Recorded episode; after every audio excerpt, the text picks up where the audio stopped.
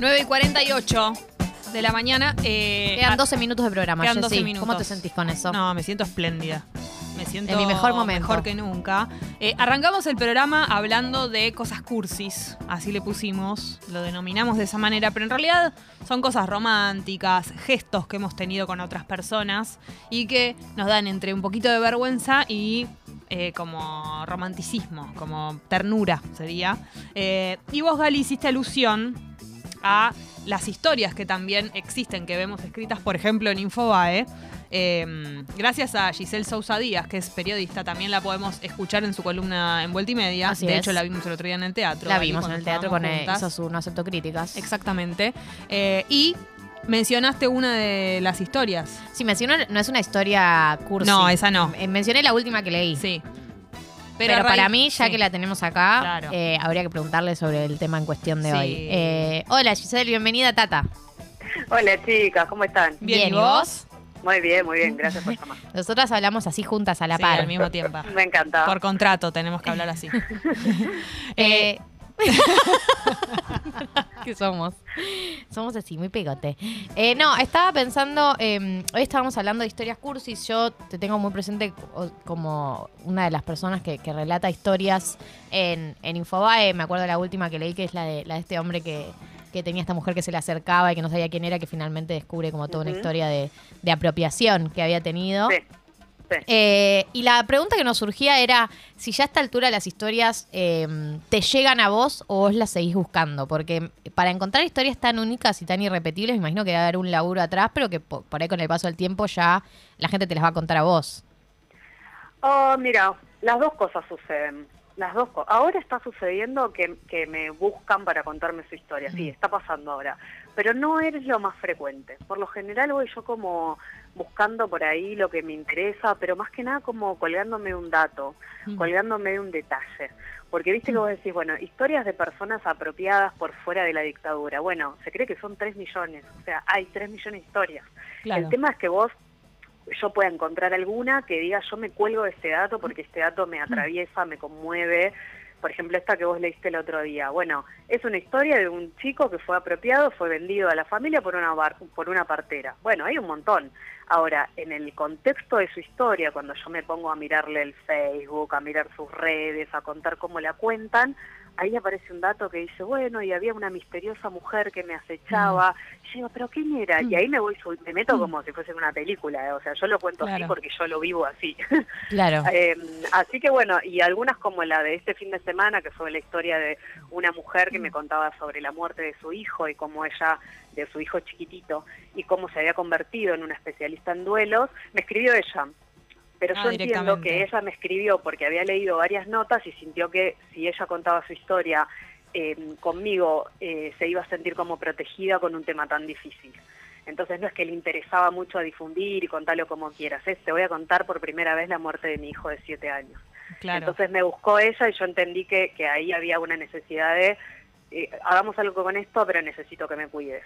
Entonces yo eso también lo recibo como un elogio enorme y lo, lo abrazo y lo hago. Mm. Y quiero y puedo.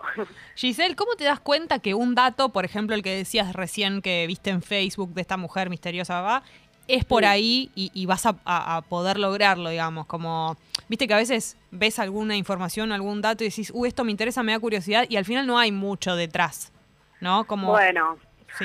vos sabés que vos sabés que la historia que contaban antes de la mujer que logramos que se reencuentre con su mamá después de 68 años parte de un dato que cuando rasqué no había nada, pero después cuando ella me cuenta la historia había un montón por otro lado. Mm, Mira, hay una cosa un poco instintiva y Sí. después hay otra cosa, viste que todas somos como lectoras, lectores o todas miramos pelis, series, Sí. lo que sea, y que vos sabés más o menos qué es lo que a vos te atrapa. ¿Viste? Yo cuando, cuando entrevisto a este hombre y mm, lo entrevisto ya sabiendo que yo tengo una posibilidad A, que es que conozco de su historia, que él fue un bebé entregado en garantía por otro. O sea, a esa familia le entregaron un bebé y después el bebé se les muere y la partera le dice, bueno, entonces te doy otro en garantía. Y ese es, e- y ese es él, el bebé reemplazo. Entonces Claro. yo ahí ya sé que tengo un título para entrar porque yo digo, yo, yo esta serie la miro. Claro. Soy el bebé de reemplazo, el bebé garantía. Entonces yo me paro en el lugar de espectador, en el Mm. mismo lugar que cualquiera que, que, que se ponga a leer una nota, o se ponga a mirar una serie, una peli así. Y lo que a mí me atraviesa, me engancha, me conmueve, es lo que busco. Mm. Es, a- es tan simple como eso, ¿viste? Claro. No me pongo ni elevada ni nada, es como... Lo que sí trato es que no sea una cosa falsa, ¿entendés? Como te, te vendo a una, la misteriosa y después entras y no hay nada, porque el operativo decepción Es lo peor. horrible. Sí, sí. Bueno, Y claro. lo que les decía de, Sí. de esta, ge- esta eh, les cuento a la gente, una mamá que logramos que se junte con su, eh, una mujer que se junte con su mamá tras 70 años casi sin verse y Mm. creyendo que se iban a morir sin conocerse. Esto parte de un tuit que yo vi en donde la hija de esa mujer contaba, bueno, mi mamá me contó que se dio cuenta que fue que era la hija de una mujer que había sido abusada por los patrones y ta ta ta, eh, y, que de grande se dio cuenta quién era la mujer que lloraba tanto en su casamiento.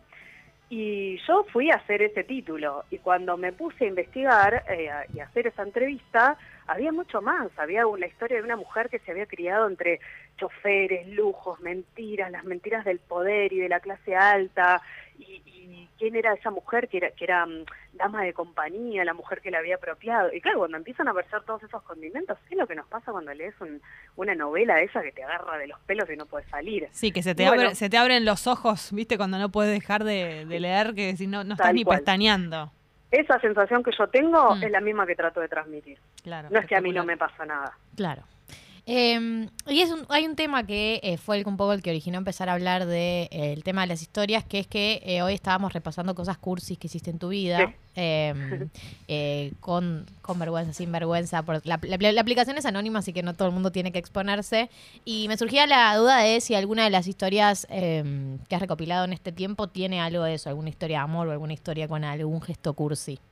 Mira, una, una recursi hice hace poco. Yo por lo general trato de huirle, pero porque me empalagan a mí y digo, oh, embole.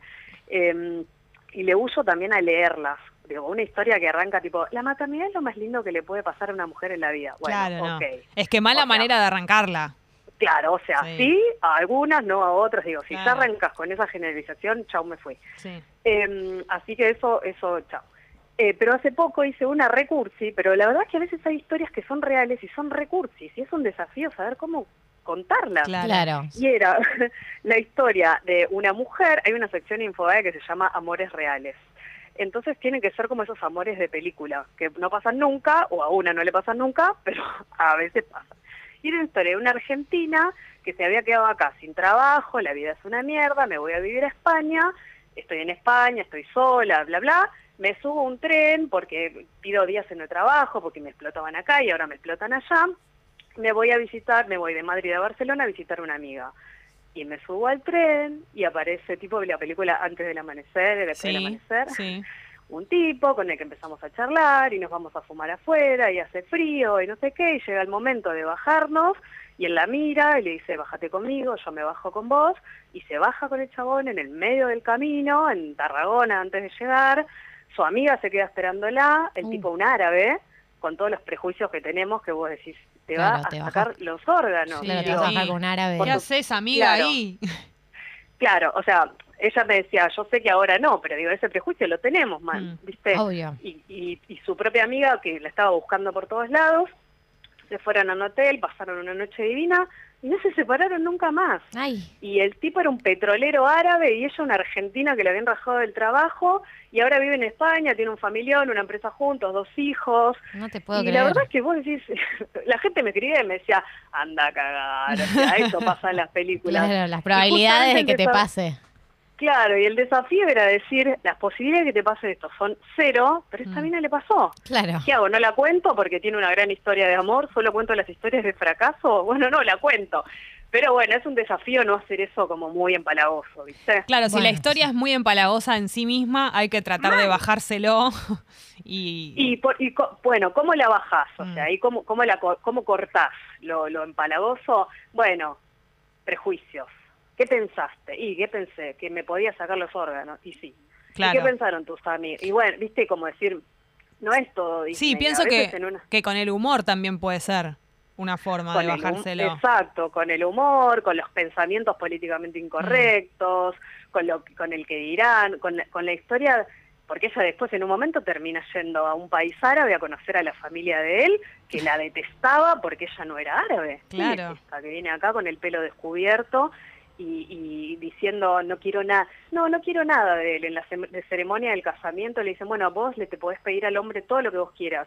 Y ella le pidió una plantita, la Argentina realmente Claro. pobre. Y le pidió una, Una plantita. suculenta. La madre de él, la suegra y todas la miraban como diciendo, pero estás loca, vos acá le tenés que pedir oro, viajes, o sea, la cosa intercultural.